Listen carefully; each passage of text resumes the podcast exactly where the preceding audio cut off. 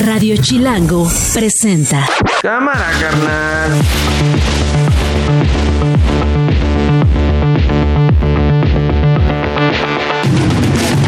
Jueves primero de febrero del 2024, una de la tarde en punto. Soy Nacho Lozano y esto no es un noticiero. Así suena el mediodía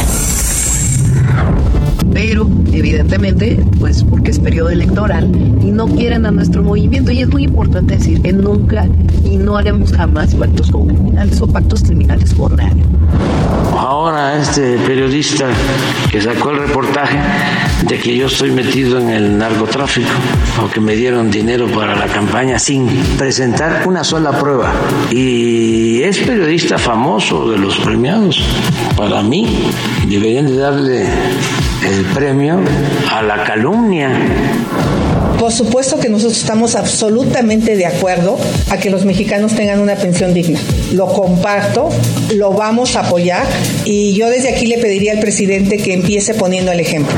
Si no tuviera intención de hacer político el caso, entonces no tendría por qué estarlo mencionando en su mañana y simplemente permitir que la Fiscalía Especializada siga el curso de la investigación. Ni perdones ni indultos. Politizar el caso es una acción burda que ofende la memoria de quien fuera nuestro candidato presidencial y una de las figuras más queridas de nuestro partido y de nuestro país. Esto es politiquería pura y dura. No, no, no, si no vas a trabajar, esto es político, piensa políticamente, no van a ser tus amigos ni tus empleados eh, en buen plan. Mm. Este, no, pues es un voto para ya quitarles el... O sea, yo lo que haría sería eso, y empujar a que ya lleguemos a un acuerdo. Señor Zuckerberg, usted y las compañías frente a nosotros sabemos que no es su intención, pero tienen sangre en sus manos. Tienen un producto que mata a la gente. Esto no es un noticiero.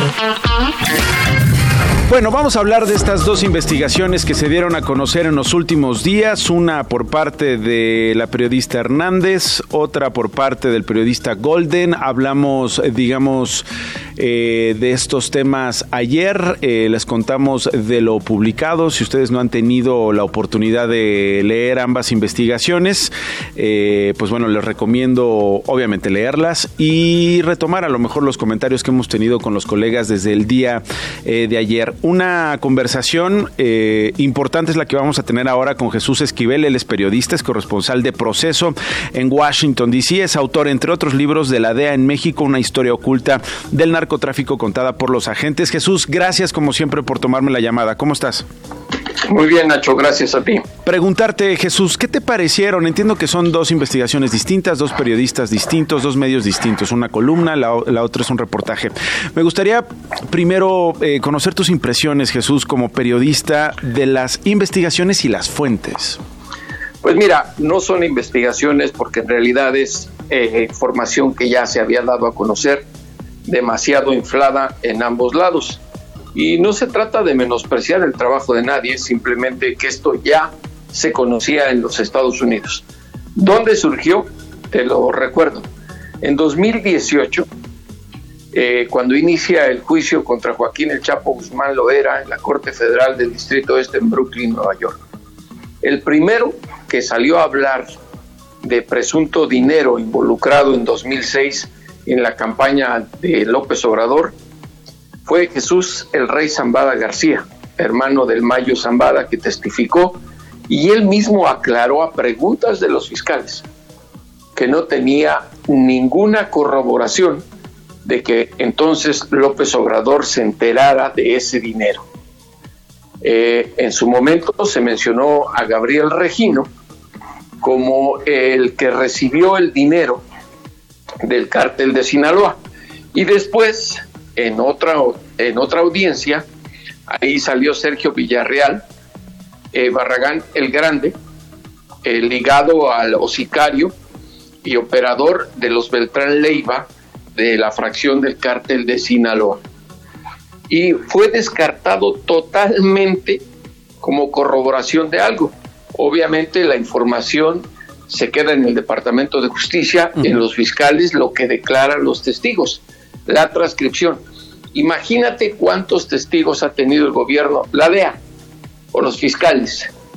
Eh, con este tipo de información que nunca es corroborada. Sí, sí. Y me parece que en el reportaje de Tim Golden lo que hace él es, bueno, eh, aclara que nunca se corroboró y simplemente da a conocer a mayor detalle lo que ya se había conocido en 2018 y 2019. Y Ahora que se comparte con, con, el artículo, digamos, de Anabel Hernández, ¿no? Básicamente eh, son los mismos dichos, eh, sí. ¿no? Sí, y las mismas eh, fuentes de alguna manera. Fuentes. Está muy claro, si me lo preguntas, está muy claro y conociendo cómo se manejan los exagentes de la DEA. Por favor, dime. es que justo quiero hablar de eso, de las fuentes y de los testigos protegidos que, fue una, una acción coordinada a dar a conocer estos reportes que no eran, te repito, secretos, porque además, eh, pues López Nájera, que es uno de los mencionados, y te lo digo, eh, y no se trata de darle eh, lugar a nadie, pero en 2013 la revista Proceso le dedicó una portada que está ilustrando justamente en el reportaje de Tim en español, ahí viene la portada de Jennifer, que así dice, que es el nombre clave que tenía este informante. sí. Ahora, a, ver, este Jesús, déjame nada más hacer eh, un, paréntesis aquí. Eh, es importante lo que estás diciendo. Me gustaría saber cómo te explicas que esta investigación se revela ahora, cómo te explicas esta acción coordinada, cómo te explicas esa intención. Antes de llegar a ese punto, te preguntaba de las fuentes. Hemos hablado aquí de Jennifer, eh, que además ha estado involucrado, me imagino que tú lo tienes clarísimo más que nosotros en otros casos o en otros reportajes o en otras acusaciones y en otros procesos. Eh, ¿qué fuentes están utilizando estas dos, estas dos piezas o estos dos textos? Y, de qué estamos hablando cuando hablamos de testigos protegidos y la mente de un testigo protegido? Pues mira, eh, primero, están usando, es claro, a las mismas fuentes. Tim tiene la gran ventaja de que revela el nombre de un ex agente de la DEA. Los testigos protegidos en Estados Unidos o testigos cooperantes que se clasifican en dos, eh, son gente que sabe que tiene que decir muchas cosas, que incluso en ocasiones siguiendo el lineamiento que le dan los fiscales para conforme a las audiencias en las que están siendo utilizados. Son capaces de decir cualquier cosa con tal de que se les reduzca su sentencia como compensación a incriminar a otros, como ocurrió con el Chapo. Te lo voy a decir muy claro, los dos que mencioné, el rey Zambada y el grande, ahora están libres. Viven en los Estados Unidos eh, tranquilamente. El rey Zambada ahora ha dado entrevistas a, a, estaciones de radio en español, promoviéndose como compositor de narcocorridos, imagínate. Ahora bien, eh, eso es hasta cierto punto la credibilidad que se les puede dar y en un juicio se examina todo. Y te quería mencionar un, un, paso más, más cercano. Por favor. El año pasado, justamente por esta época estábamos en el juicio de Genaro García Luna, ¿no? Sí. Y ahí se presentó a testificar otra vez el grande y mencionó el asunto que no llegó a mayores porque no está fundamentado. No sé si recuerdes el incidente de César de Castro, el abogado sí, ¿cómo no? de oficio de García Luna. El presidente López Obrador amenazó con demandarlo. ¿Por qué? Y ahí viene la desinformación en los medios de nuestro país. Él lo que hizo fue abordar otra vez el caso, no porque a él se le haya ocurrido, sino porque tomó las declaraciones de estos testigos de la información de los fiscales que le tienen que entregar por ley. Y el presidente de nuestro país malinterpretó, señalando que fue una ocurrencia de él. Y además, déjame decirte que hubo medios de comunicación youtuberos que le hicieron la ola a, lo que dijo el presidente y acusaban incluso a César de Castro de que se estaba inventando la información o para sacar algún beneficio político. César de Castro es abogado de oficio y déjame decirte que David Brooks, el colega de la jornada de tu servidor, platicamos con él y nos comentó en su momento, hace un año, ojalá y me demande el presidente de México porque lo vamos a exponer de que no fui yo el que lo dijo, son los fiscales. Los que, los que tenían esa información y finalmente la compartió él. Que, es la misma claro. que está, no, él, él no la compartió, él lo cuestionó conforme, mira, es que es muy complicado explicarlo brevemente los sistemas judiciales en Estados Unidos. Un fiscal no puede salir a acusar a alguien en una audiencia sin antes de la audiencia no le compartió la información que más o menos va a utilizar a la defensa. Así funcionan los sistemas judiciales en Estados Unidos. Y ahora, déjame decirte otra cosa que están obviando en estos en estas publicaciones. Y ojo, eh, aclaro, yo no estoy defendiendo a nadie ni acusando a nadie. El tema es aquí muy claro y hay que ser objetivos. La información es la información. Si se tratara de deducir que López Obrador sabía que Tim Golde dice nunca supimos y por eso no se siguió la investigación. Te pregunto por los años. 2006, ¿no? Después de que Calderón asume la presidencia impugnada por el propio López Obrador. Recordarás, presidente ilegítimo.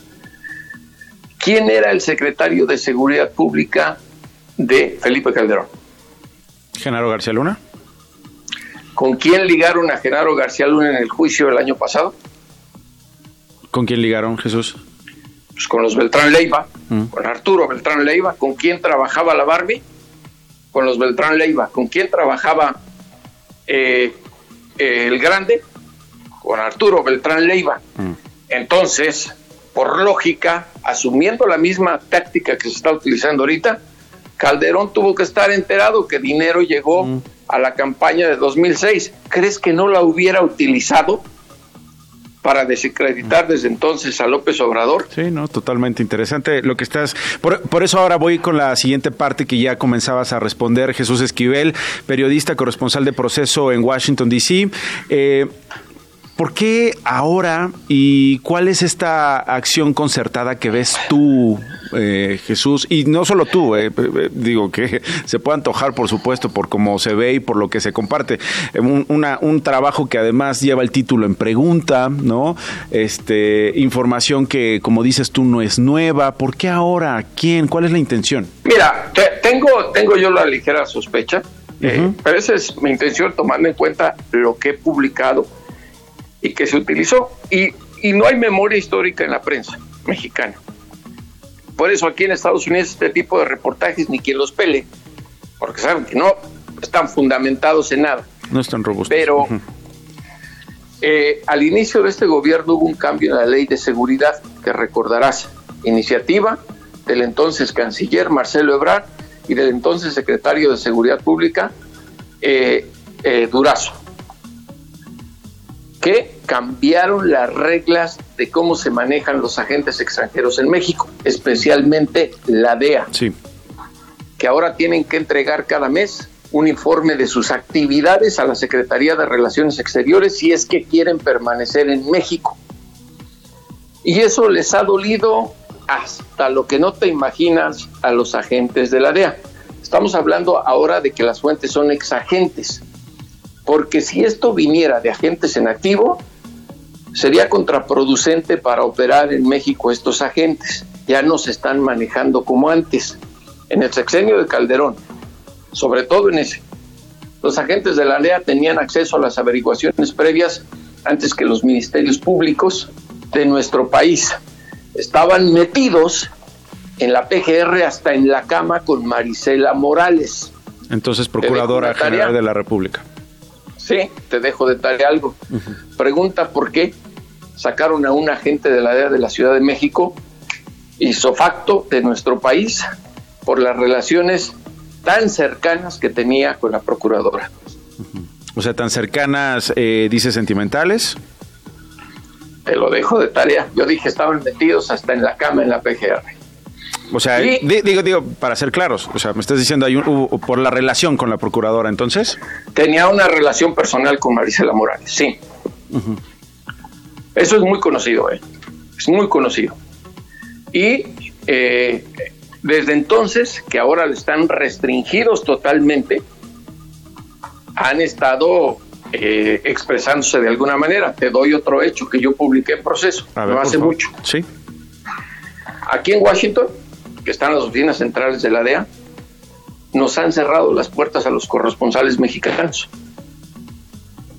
Ya no hay tanta información como antes, de que nos invitaban a conferencias de prensa, que hacían esto. Nadie, si tú hablas a la DEA y dices, te registras como reportero mexicano, te apuesto lo que quieras que nadie va a hablar contigo. Esa es una decisión que tomó la administradora de la DEA hace meses. Sí, entonces dices, eh, pues esto podría formar parte, o sea, la hipótesis sería eh, como, como una reacción a esta decisión, a este requerimiento que hace el gobierno de México a los agentes de la DEA y en consecuencia vemos esto orquestado como parte de algo todavía más grande, Jesús. No, digo, más grande no, porque se les cayó. O sea, no tiene ningún sentido. Eh, eh, digamos, se están, se están ellos negando que esto haya llegado a mayores. ¿Por qué? Porque son dichos de informantes. Sí, sí. No se sustentó, imagínate, te voy a dar otro caso para que veas la gran diferencia, y no porque lo haya publicado tu servidor, el caso del general Salvador Cienfuegos. Sustentado, una negociación política distinta totalmente y a tu público hay un documental que está en Netflix, se llama Narco Circus. Y ahí me llamó la atención para que vean cómo reaccionan los agentes del ADN activo ante acciones tomadas en México. Quienes manejaron el expediente del general Cienfuegos y lo detuvieron en el aeropuerto de Los Ángeles, hablan en ese con nombre y apellido y se les ve. De hecho, yo nunca había visto las imágenes de la captura, del arresto, perdón, del general Cienfuegos cuando ocurrió en Los Ángeles. Estos documentalistas lo tienen. Entonces hay que atar cabos, no es tan complicado para poder entender. Ahora, el presidente también se equivocó al decir que esto es un tema orquestado por Estados Unidos y el Departamento de Estado. Los agentes de la DEA no dependen del Departamento de Estado, dependen del Departamento de Justicia.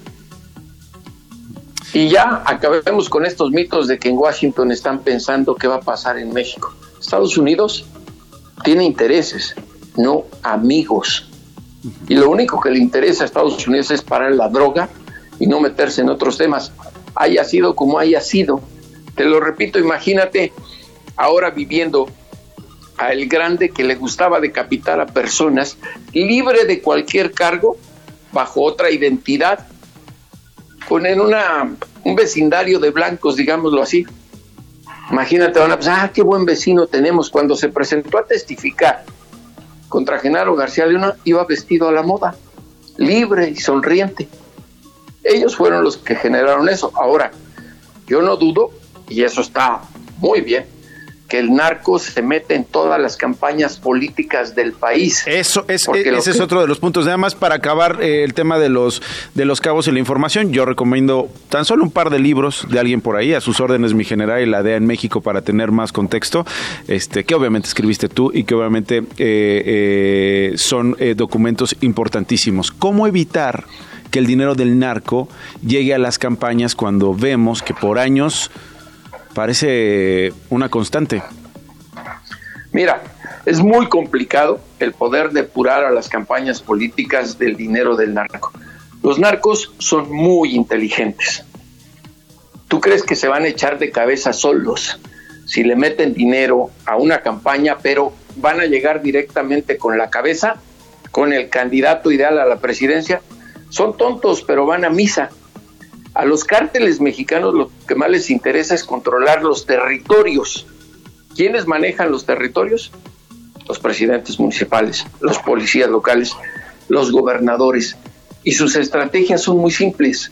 Manejar a la gente que está abajo, porque siempre pueden chocar con pared si se van hasta arriba y son muy obvios. Nadie se va a exponer. Un ejemplo más y con esto cierro. En el juicio de El Chapo, Jesús Vicente Zambada Niebla, el Vicentillo, testificó y lástima que la prensa no le quiere dar el contexto que se le dio en su momento, pero testificó que él en el sexenio de Vicente Fox, él personalmente fue a Los Pinos a regañar al jefe del Estado Mayor Presidencial, a un general, por estar molestando a su mamá. Así te la dejo. Bueno, eh, Jesús, te agradezco muchísimo eh, que hayas tenido el tiempo de explicarnos todo esto y te mando un abrazo. Gracias, Macho. Es Jesús Esquivel, periodista, eh, corresponsal de proceso en Washington. El presidente López Obrador exigió al gobierno de Estados Unidos una disculpa. Sí, que el gobierno de Estados Unidos se manifieste. Porque el presidente de México tiene autoridad moral y tiene autoridad política. Y si no tienen pruebas, tienen que disculparse. Y hablando de las pruebas, esto es lo que le pidió a Tim Golden, el periodista que publicó uno de los artículos de los que hemos estado hablando desde ayer. Estados Unidos. Ahora este periodista que sacó el reportaje. Ahora este periodista que sacó el reportaje de que yo estoy metido en el narcotráfico o que me dieron dinero para la campaña sin presentar una sola prueba. Y es periodista famoso de los premiados. Para mí, deberían de darle el premio a la calumnia. Esto no es un noticiero. Pasamos a otros temas. Eh, la corrida de toros programada para el próximo domingo y lunes, todo parece indicar no se llevará a cabo ni el 4 ni el 5 de febrero, que por cierto, el 5 de febrero es el aniversario de esta eh, Plaza México, de este coso allá en Insurgentes. Eh, la juez quinta de distrito en materia administrativa concedió la suspensión provisional de las corridas de toros, de toros en la Ciudad de México por el amparo que eh, se presentó.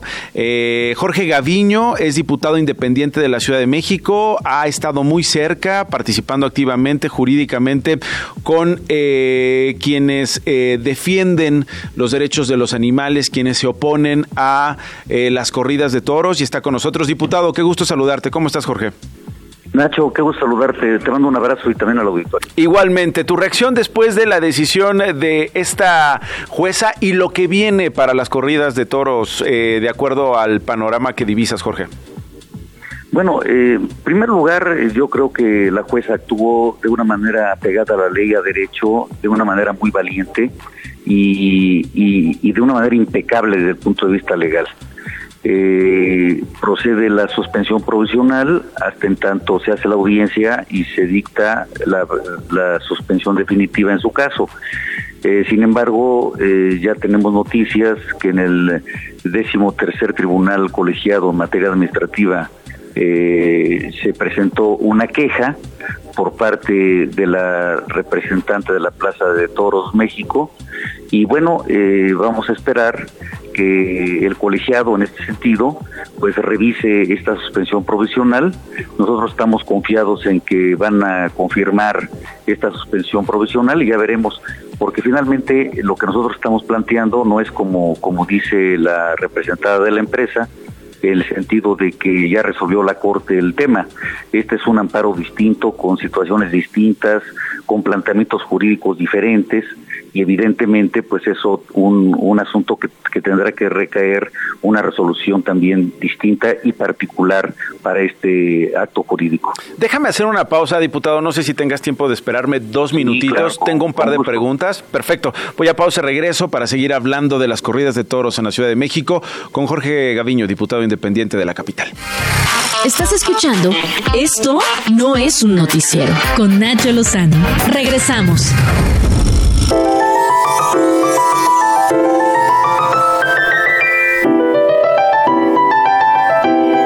Estamos conversando con Jorge Gaviño, quien es coordinador de la Asociación Parlamentaria Izquierda Liberal en el Congreso de la Ciudad de México, diputado eh, en, la, capital, en el Congreso. Eh, diputado, a ver, eh, hemos hablado, hemos escuchado, hemos abierto, digamos, la discusión y el debate, Jorge, entre básicamente los dos polos, ¿no? Que, parece eh, están puestos en este escenario de discusión sobre las corridas de los toros.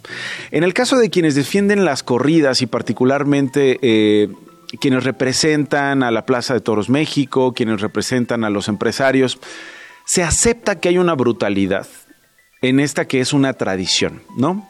Se acepta que hay una, una serie de violaciones a a lo que tiene que ver con reconocer los derechos de los propios animales, en este caso de los toros, en el marco de una fiesta. Y sin embargo, parece que de parte suya hay una apelación a tolerarla, una apelación a, a que sigan así las cosas porque es una tradición, ¿no? Aunque por otra parte se les plantea hay tradiciones que por siglos incluso han estado vigentes, pero no significa que sean las correctas o no significa que no deban cambiar un ápice la manera en que se llevan a cabo. En este caso, eh, sometiendo a estas torturas y a estas muertes a los toros.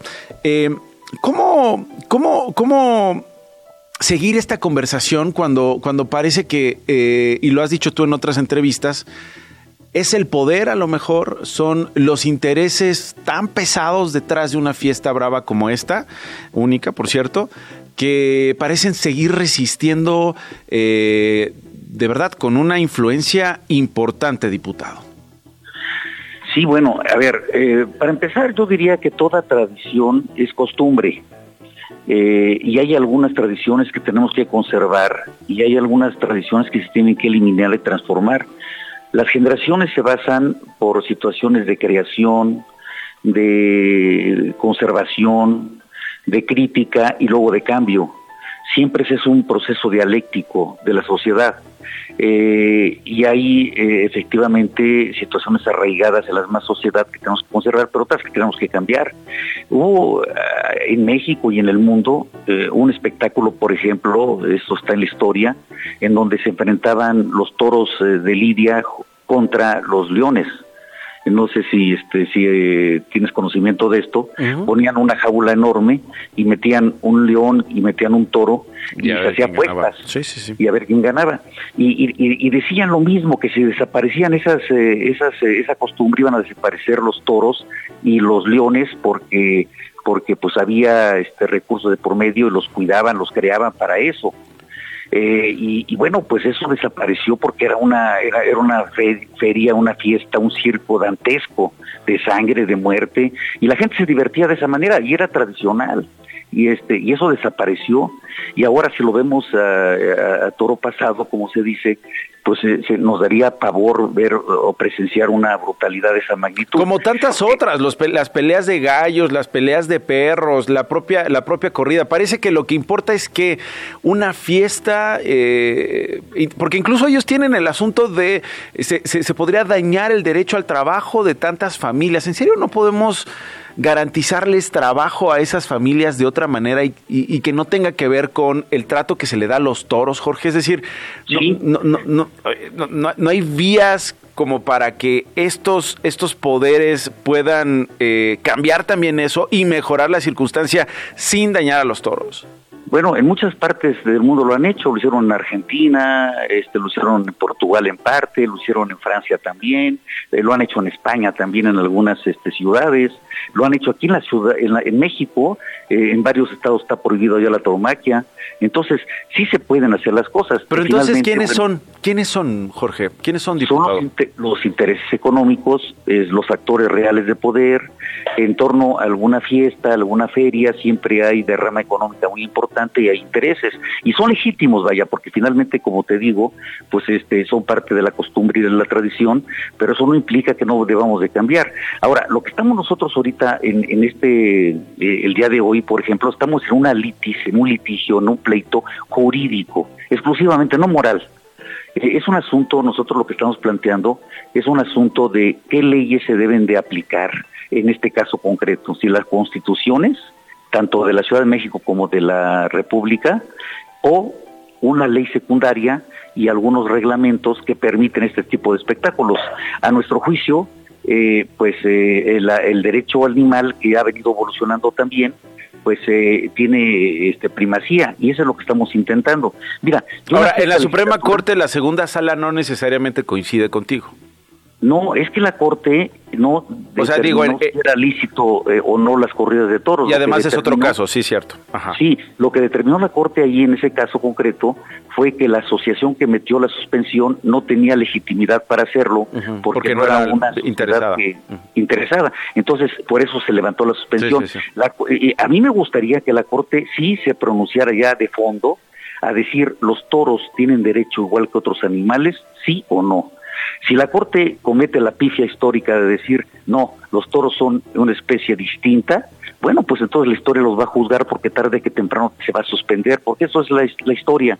Eh, los compañeros dicen que son 500 años de tradición, los, eh, los taurinos, que no es correcto tampoco. Mira, yo, yo, yo prologué un libro que se llama La historia del toreo en México del siglo XIX que era una fiesta completamente distinta a la que vemos ahora, que era también mucho más violenta que la que, la que vemos. Eh, al final de las ferias del siglo XIX, ponían este, a los toros monedas de oro, ya al final de la fiesta brava, se le ponían monedas de oro o de plata para que todos los asistentes se metieran a tratar de quitarle las monedas y, en cada corrida había un muerto, tres heridos, en fin, porque los léperos, como le llamaban, se metían a, a, tratar de quitar esas monedas y era parte de la fiesta, era parte de la tradición.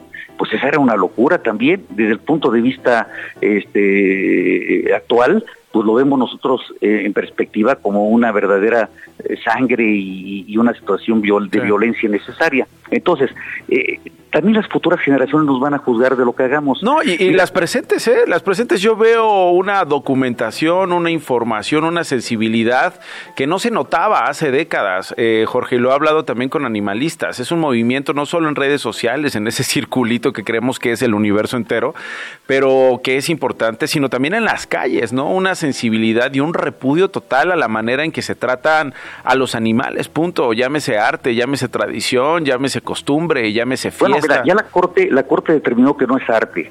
Eh, este, también en, este, en la, este, este, en algunas eh, instancias internacionales se ha determinado que no es un asunto de arte, es un asunto de tradición y de costumbre, sí. Este, no es un asunto de cultura no es un asunto de cultura, eso ya está determinado. Entonces ya por e, ese argumento ya se les cayó. Luego hay otro argumento que dice, no, es que viven muy bien, viven en la dehesa, están en, en, hectáreas, este, pastando, viven felices. Y sí, va a haber este, pues un tiempo, no, nosotros no criticamos cómo viven o cómo los, cómo los matan. Los que cree, lo que estamos criticando que sea una cosa pública de sangre, de violencia contra el animal. Y luego cómo se entrenan los toreros. Exactamente. ¿no? Es decir, con, con, eh, eh, con estas preparaciones de años que llevan para, para matar, ¿no? Básicamente a los toros. Eh, sí, Jorge, dime. Eh, esto, esto es un asunto de, de, debate este, ético, social, pero, pero, pero ahorita lo que estamos en... es el tema de leyes, de cómo convive un reglamento con una, con una ley federal y una legislación en el Congreso de la Ciudad de México. Ese es un asunto, más allá de lo que nos parezca bien o mal, o más allá de la moral, si nos parece moralmente eh, aceptable la manera en que se mata un ser vivo o no. Es un asunto de leyes, ¿no?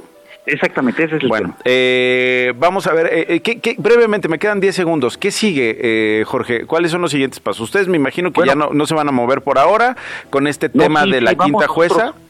Nosotros, vamos a hacer un alegato, este, vamos, estamos a, minutos de meter un, un documento de alegatos en contra de la impugnación que ellos están presentando de la queja que ellos presentaron, porque para empezar hay una serie de irregularidades por parte de esa queja que vamos a hacer valer. En, o sea, la van a este presentar ahorita. Sí, este, lo que hagamos este, de aquí de mi oficina para allá, este, estamos aquí con, con varios eh, integrantes de la asociación y, este, la propia presidenta va a entregar esa, ese documento. ¿Ese documento que básicamente que alega? Ese documento es, son los alegatos en donde nosotros estamos haciendo valer también el derecho como parte quejosa de que, de que esa queja no se debe admitir. Ok.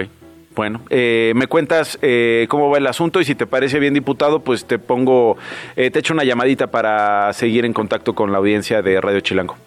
Cómo no, te mando un abrazo. Muchas gracias por el interés, mi querido Nacho. Igualmente, Jorge Gaviño, diputado independiente de la Ciudad de México, una con 37. Las noticias de una. Y esas las tiene Glo Hernández en FA en corto con lo más importante. Adelante, Glo. Muy buenas tardes, Nacho. Luego de que la Suprema Corte de Justicia dejó sin efectos la reforma de López Obrador a la ley eléctrica. O sea, se les fue la luz ahí en Palacio Nacional después de este revés de hace eh, tres años con esta ley eléctrica que hoy, simple y sencillamente, quedaría sin efectos. Exactamente. Y además, eh, híjole, yo creo que son varias de las eh, de los cambios que quiere hacer López Obrador antes de irse. Justo lo platicábamos hace unos días, Nacho, y hoy, además de criticar al nuevo Poder Judicial, adelantó que va a enviar ya la iniciativa para modificar la Constitución. Escuchemos. Pero esto demuestra el entreguismo que existe en el Poder Judicial y por eso urge reformar el Poder Judicial. Nosotros también ya estamos considerando el que voy a enviar en el paquete del día 5, pues una modificación a la Constitución para dejar la Constitución como estaba antes de la llamada reforma energética. San Juana Martínez, exdirectora de Notimex, advirtió este miércoles que de presentar pruebas sobre los moches y actos de corrupción registrados en el gobierno federal podría caerse una candidata. Ayer difundió un audio de Jesús Ramírez Cuevas, vocero de la presidencia, en el que la presiona para perjudicar al sindicato de la extinta agencia. De acuerdo con San Juana, tiene grabaciones de muchos más funcionarios. Escuchemos. No, no, no, si no vas a trabajar, esto es político, piensa políticamente, no van a ser tus amigos ni tus eh, empleados eh, en buen plan. Mm. Este, no, pues es un punto para ya quitarles el... O sea, yo lo que haría sería eso, y empujar a que ya lleguemos a un acuerdo. Bueno, escandalazo esto, ¿eh? qué telenovela, qué telenovela. Y vamos a ver en qué sigue, estaremos por supuesto muy pendientes.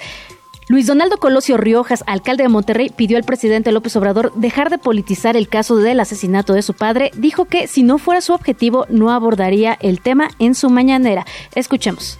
Si no tuviera intención de hacer político el caso, entonces no tendría por qué estarlo mencionando en su mañanera y simplemente permitir que la Fiscalía Especializada siga el curso de la investigación. Y hoy hay cierre nocturno en la autopista México-Cuernavaca, así es que esténse pendientes, pues Capuf informó que a partir de las 8 de la noche hasta mañana a las 5 de la mañana se realizará un cierre total en la gasa de la Glorieta de la Paloma de la Paz, dirección a la Ciudad de mm, México. Este cierre es por trabajos de modernización del entronque a Cuautla, ubicado en el kilómetro 70. Esténse atentos porque mucha gente pues viene a trabajar desde allá para acá. Sí, sí, sí. Y bueno, para quienes regresen estará disponible la carretera libre. Eh, la conexión va a ser a partir de Tres Marías, así que oportuno, por supuesto, tomar nota de este asunto. Y finalmente, ¿qué con Mark Zuckerberg? Pues ayer los directores generales de Meta, TikTok, X y otras redes sociales se presentaron ante la Comisión de Asuntos Jurídicos del Senado para comparecer ante los riesgos que corren los menores en sus plataformas. El senador republicano Lindsey Graham le hizo este señalamiento específicamente a Mark Zuckerberg, CEO de Facebook e Instagram. Señor Zuckerberg, usted y las compañías frente a nosotros sabemos que no es su intención, pero tienen sangre en sus manos. Tienen un producto que mata a la gente. Esto no es un noticiero.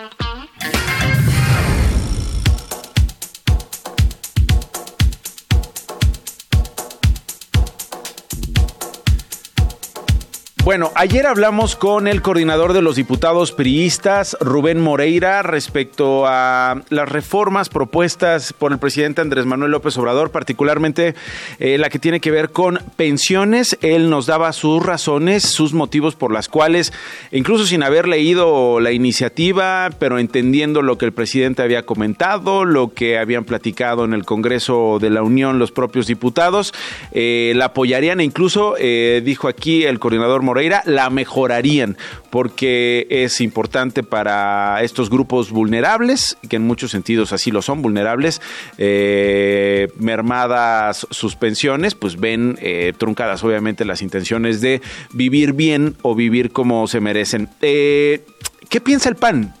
En el Congreso. ¿Qué piensa hacer frente a estas reformas, eh, particularmente las que tienen que ver con pensión? ¿Qué dice el PAN? Ayer Rubén Moreira nos dijo, Xochil Gálvez está de acuerdo con ir apoyando el asunto de las pensiones, tal como lo está planteando el presidente Andrés Manuel López Obrador. Bueno, pues vamos a preguntárselo al coordinador de los diputados panistas en el Congreso de la Unión, Jorge Romero. Eh, coordinador, diputado, ¿cómo estás? ¿Cómo estás, Nacho? Buenas tardes a ti y a todo tu auditorio. Buenas tardes. Eh, ¿Van con las pensiones como lo propone el presidente López Obrador, coordinador? Mira, primero tenemos que leer bien lo que propone, porque esto de legislar según sus dos o tres comentarios ahí en la mañanera, pues no es legislar. Entonces, nosotros primero tenemos que conocer cuál es la redacción real, la formal, para poder estudiarla. Yo te diría, querido Nacho, que nosotros en todo aquello que sea para favorecer a la gente, venga de quien venga, obviamente como Partido Acción Nacional, lo vamos a apoyar. Si nosotros podemos apoyar que la gente que se habrá de jubilar lo haga con el 100%, magnífico, claro que eso es algo que le importa a la gente. Nada más que nosotros lo que queremos saber, Nacho, y para todo tu auditorio es, ¿de dónde piensa sacar ese dinero? ¿De dónde? Porque si nos dice que él ya tiene de dónde, cómo, sin que se afecte a nadie más, sin que destruya nada más, entonces es un aplauso rotundo y cuenta con todo nuestro apoyo. Ahora, si lo que nos dice Nacho es que para sacar y conseguir esos dineros habrá de destruir al INE o al INAI o a la CNDH, ah, no hay manera de que nosotros permitamos la destrucción de instituciones. Entonces, Estamos a favor de ayudarle a la gente con una mejor jubilación. Bajo ninguna circunstancia estamos a favor de que destruyan instituciones. A ver, lo que me estás diciendo entonces, eh, coordinador, lo que me estás diciendo es, de fondo la intención del presidente, ustedes la respaldan y la apoyan y la comparten. ¿No? Es correcto. Decir, correcto. Eso, eso, eso además a mí me parece importantísimo porque estamos hablando de la oposición poniéndose de acuerdo con el gobierno de México, particularmente el presidente y el, y el partido en el poder, Morena, en el Palacio Legislativo. Eso es importante y siempre se celebra verlo, ¿no? Dos, sí vamos, sí eh, apoyamos la idea de mejorar las pensiones siempre y cuando se detalle de dónde sale el dinero para financiarlas. Correcto, no, no, no lo pude haber dicho mejor yo. Okay. Nos preocupa, querido Nacho, que la manera. A ver, déjame decirte esto. Sí. Por supuesto que yo también coincido en que cuando se pone de acuerdo un país, pues lo hace por el bien del país. Pues eso hay que aplaudirlo, pues sobre todo los políticos que a veces nos cuesta tanto trabajo saber por Y en este caso, este grupo, ¿estás de acuerdo, coordinador? O sea, los pensionados, o sea, es decir, por años, eh, después de jubilarse, después de pensionarse, eh, pues han visto mermados sus ingresos. Simple y sencillamente no ganan lo que ganaban. Eh, cuántas historias de gobiernos de todos los colores, incluidos los panistas, este, morenistas, priistas, eh, sin garantizar esas pensiones o jugando con esas pensiones, financiando, vete tú a saber qué cosas con esas, con esas pensiones. Hoy finalmente se está poniendo en el centro los intereses de esos pensionados, de esas pensionadas, y a mí de verdad, genuinamente me, me, emociona y me llamó mucho la atención, por eso decimos, vamos a hablar con el coordinador, porque veíamos un acuerdo. Creo que vale la pena, eh, digamos, los puntos que pones para eh, eh, transparentar los orígenes de estos recursos y cómo se van a manejar. Exacto, lo que te estoy diciendo, mi querido hermano, es, estamos nosotros conscientes de que la intención es buena, o sea, ayudarle a la gente que se habrá de jubilar, pues por supuesto que es algo que nosotros queremos hacer. Lo que no queremos es caer en un garlito, eh, Nacho, porque lamentablemente no todo es color de rosa. Yo no dudo de las intenciones del presidente, ya no es el tema de la entrevista. Nada más que el presidente también está aprovechando una coyuntura. Esa coyuntura, esa pequeñita coyuntura se llama la campaña presidencial. No vaya a ser que él tenga ganas de exhibir a los demás partidos cuando le votan en contra una u otra cosa. Por eso nosotros lo decimos claro. De este famoso paquete de iniciativas que van a mandar, nosotros las vamos a clasificar entre las que son realmente importantes para la gente, como esta que estamos hablando, para entonces apoyarlas. Y las que son absolutamente tóxicas para la gente que jamás vamos a apoyar, Nacho, por, insisto, como por ejemplo destruir estas instituciones al INE o destruir al INAI, porque en las mañaneras sí ha dicho Nacho que no sirven para nada. entiendo, sí, sí, sí, sí. Que tu auditorio opine si no sirven para nada. Sí, sí, sí. Entonces, lo que nos preocupa con lo de las pensiones es de dónde a sacar el dinero.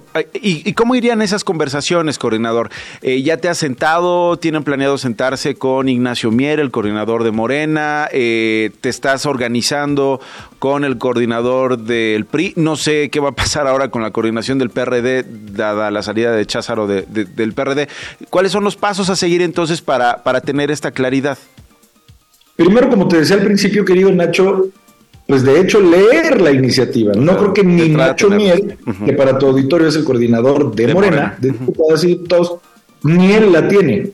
O sea, primero nosotros tenemos que leer esa iniciativa y seguramente desde la JUCOPO que hoy presido, la Junta de Coordinación Política, le iremos dando seguimiento este, y secuencia a estas y muchas otras iniciativas, porque aquí en la Cámara no nada más vemos las iniciativas del presidente, somos 500 personas que podemos legislar aquí, también votadas por la gente. Entonces, su momentum tendrá, su trámite tendrá, y nosotros, insisto, si en esa iniciativa vemos cómo se explica la recolección de esos fondos para poder pagarlos, la apoyan totalmente. 100% con el PAN. Muy bien, ahí está claro.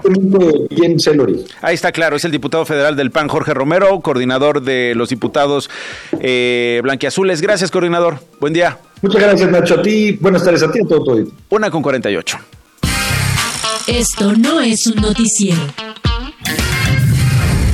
Le llamamos a Jesús Carrillo, que es el director de Economía en el Instituto Mexicano para la Competitividad, el INCO, porque tienen un análisis muy interesante respecto a la gestión del agua, que básicamente Jesús no parece haya sido una prioridad en México. ¿Qué encontraron en este análisis? Buen día. ¿Qué tal, Nacho? Muy buen día. Mira, efectivamente, eh, creemos que pues en los últimos años, probablemente décadas, no, no ha sido una, una verdadera prioridad la gestión y entonces cuando nos llegan estos episodios tan extensos, tan amplios de, sequía, pues tenemos más problemas. Mira, eh, la, ley de la ley nacional de aguas es de 1992. Está hecha para una realidad que ya no existe.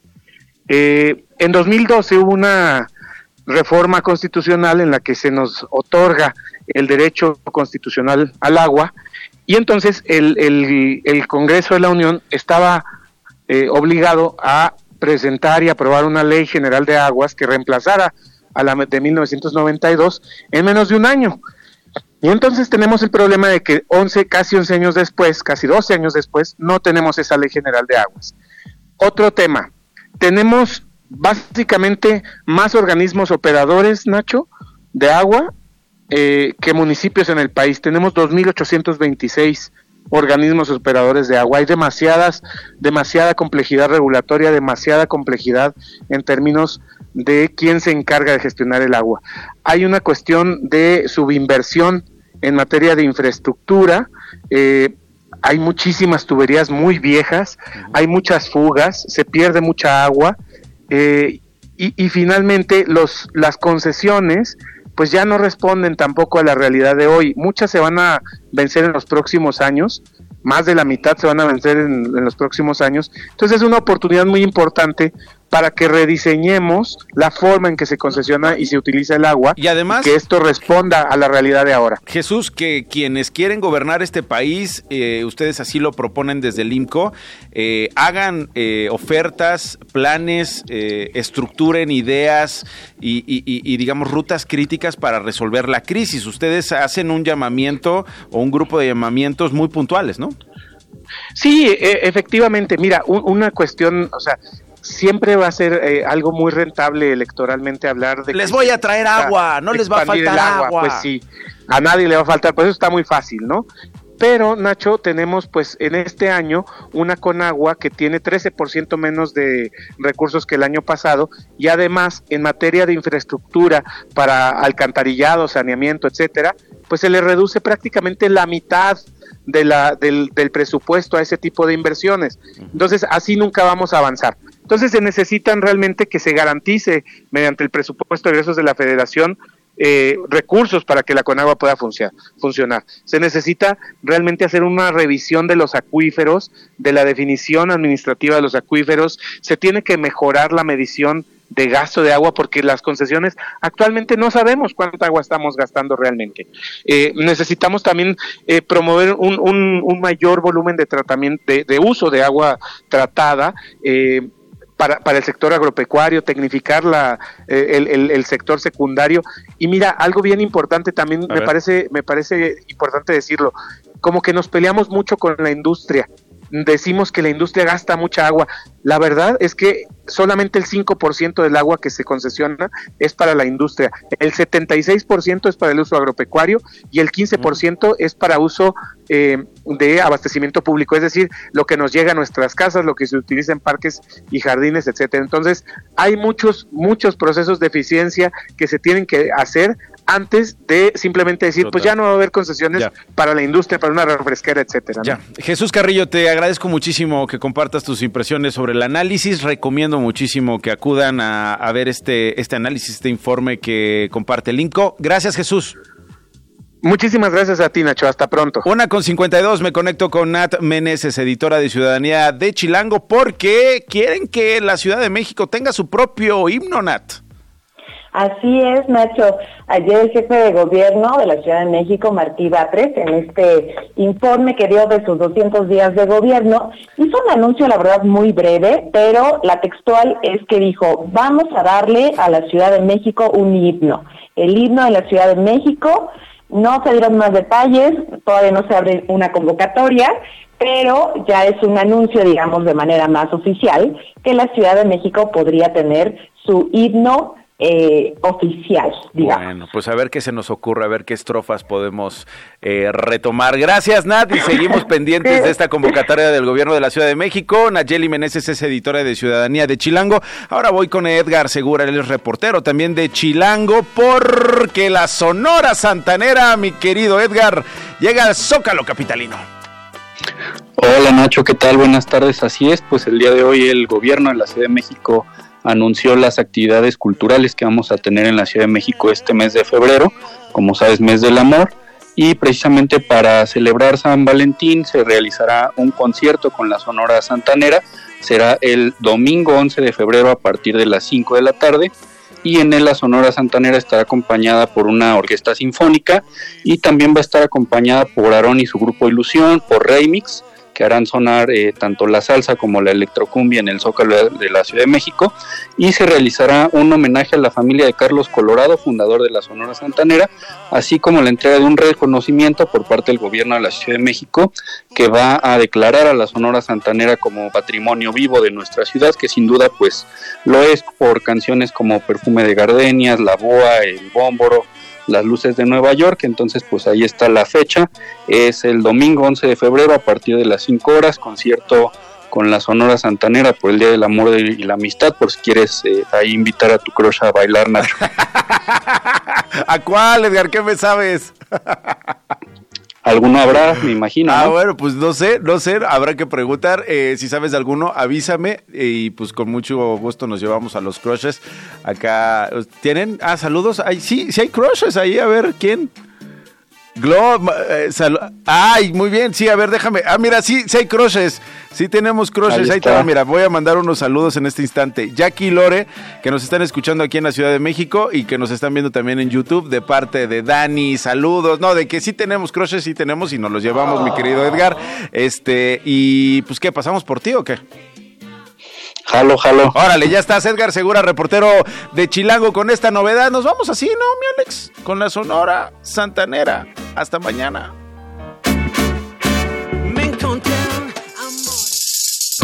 Nos vemos. Esto no fue un noticiero con Nacho Lozano. Radio Chilán, Radio Chilán, 105.3 FM. La radio que... Viene, viene.